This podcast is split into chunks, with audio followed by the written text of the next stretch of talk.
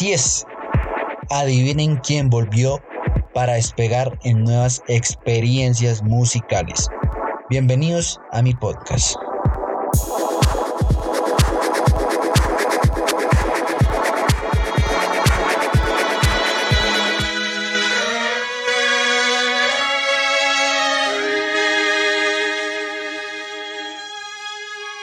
Mis perrines del mal, bienvenidos a otro episodio de este grandísimo podcast, nueva temporada, que chimba volverlos a tener more. Perdón por estar perdido, pero este era un episodio que quería sacar hace demasiado tiempo, estaba dedicado al Fercho, eh, lo tenía en borrador, por ahí como desde marzo o abril, pero bueno, ya me decidí a sacarlo y qué chimba volverlos a tener. Así que sin nada más que decir, comenzamos. Si te encuentras por ahí, que me tiene mal. No sé si todavía piensa en mí porque borracha no ha vuelto a llamar. La vieron en un party contigo llorando. Quiero saber cómo está. Dile que la extraño y que no quiero a nadie más. Salomón Villada o Fate o El Fercho como lo quieran llamar, es uno de los artistas más importantes del último tiempo del género urbano. Ustedes sabían que el primer instrumento que intentó tocar Fate fue el clarinete y tuvo buena proyección con este mismo y abre uno de los debates más grandes de la historia de la música del siglo XXI. Y es el de si el reggaetón es música ya que muchos no tocan instrumentos y estas cosas. Pero para mí, para Daniel, hay muchos representantes del género urbano que saben de música y saben hacerla. Son personas que se han preparado y no son cualquier aparecidos como muchos piensan. Obviamente unos que no están preparados y son puros pollitos, pero los grandes representantes sí saben de esto. Uno de los primeros temas que pegó Fate como compositor era Secretos, canción que le grabó Raycon. Pero hay una historia en la que esta canción le iba a sacar el mismísimo Fate. O sea, Secretos era de Fate, era el primer single, tenía el video y todos los juguetes. Lo único que faltó era estrenar la fecha. Pero el DJ de Raycon cogió ese CD con la grabación de Fate en Infinity, en la discográfica de ellos, de ese momento. Eh, así que el DJ de Raycon se la mostró a él y le rogó a Fate que le dejara ese tema a Raycon. Y la verdad, pues pegó re duro con secretos. Yo creo que esto fue como en el 2015 y eso le dio un nuevo aire a la, a la carrera del mismo Raycon. Pero este era el gran sencillo eh, de la carrera de Fate, ¿no? Lo que es para uno es para uno definitivamente.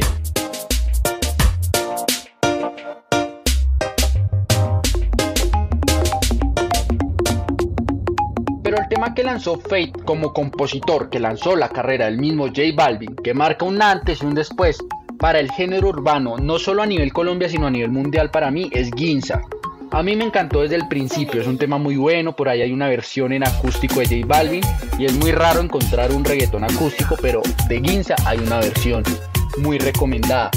Pero como historia de este temeque, al principio no le gustaba J Balvin, no le convencía, pero Sky sabía que ese era el tema que iba a reemplazar y que iba a pegar duro después de Ahí Vamos, que estaba muy pegada en ese momento.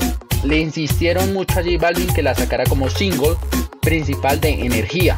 Estuvo número uno en los Hot Latin Songs de los Billboards eh, ganó disco platinos y demás, y no extraño con Ginza sobrepasó el récord de Me enamora de 2007 de Juanes como el sencillo sin acompañante con mayor número de semanas en la cima de la lista de Hot Latin Songs.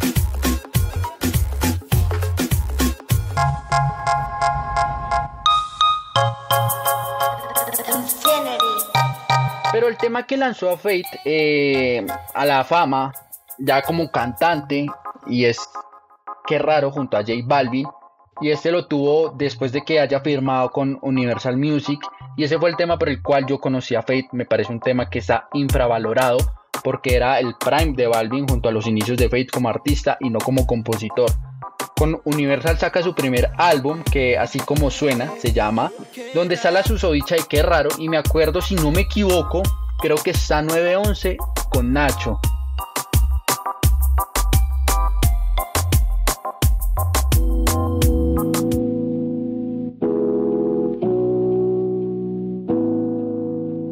Para 2020 saca su tercer álbum con Universal, que es Fercho Ball 1 M.O.R, o sea, Mor. Con este álbum, si es que la rompe para mí es lo mejor que ha tenido este marica en música. Este álbum para mí es muy 2020, para mí la canción que más me encantó, que más me encanta y que siempre la tengo como en la lista o en mi playlist eh, de canciones favoritas del género y es ateo. Con esta canción comienza a forjar su personalidad, la de una nea que sufre de amor y tiende a ser tóxico y eso para mí es Fate.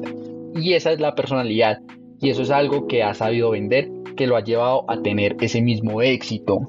También está Fresquerías con el Pretty Boy, Dirty Boy, con Maluma Baby. Está Porfa, que es otro tema muy hueputa con Justin Quiles.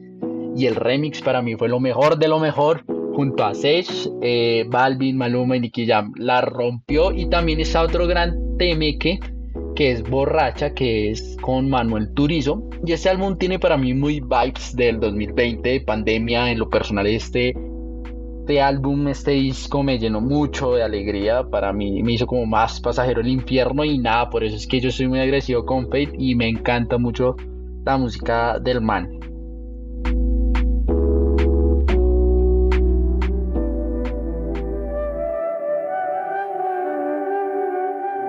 Durante el 2021 se dedicó a crecer y se convirtió en uno de los artistas más influyentes del género.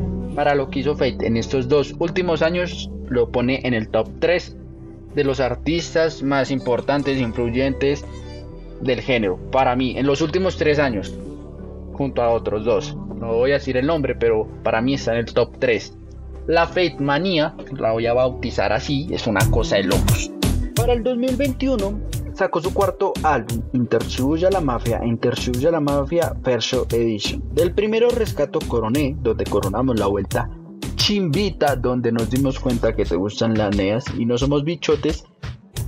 Tengo fe, nos dimos cuenta que la noche con esa persona tiene más estrellas que el escudo de boca. Purrito a pa, fumeteo, 14 de febrero y por supuesto si tú supieras, que es un mensaje para que ella trague insuperable y que marcó nuestros corazones. Ya para el Percho Edition está Vacaciones, la cual nos hizo llamar a esa persona de madrugada y nos dijo Dios te guarde mientras llorábamos.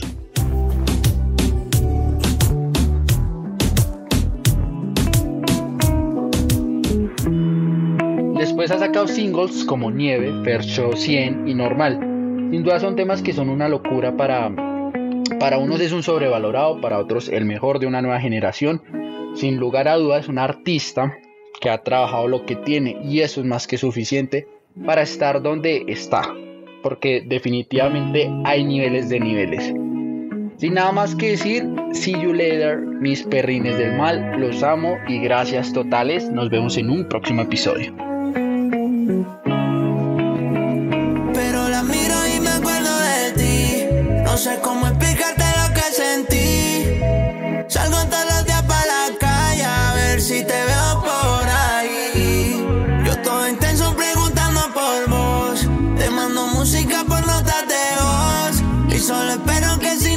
conmigo, siempre te cuide Dios. Uh, que falta más esta ni puta. Cogiste otra ruta. Soltarte o no soltarte mi disputa. Mi amor, el mal de amor, como se cura. Me echaste como echaron de segura.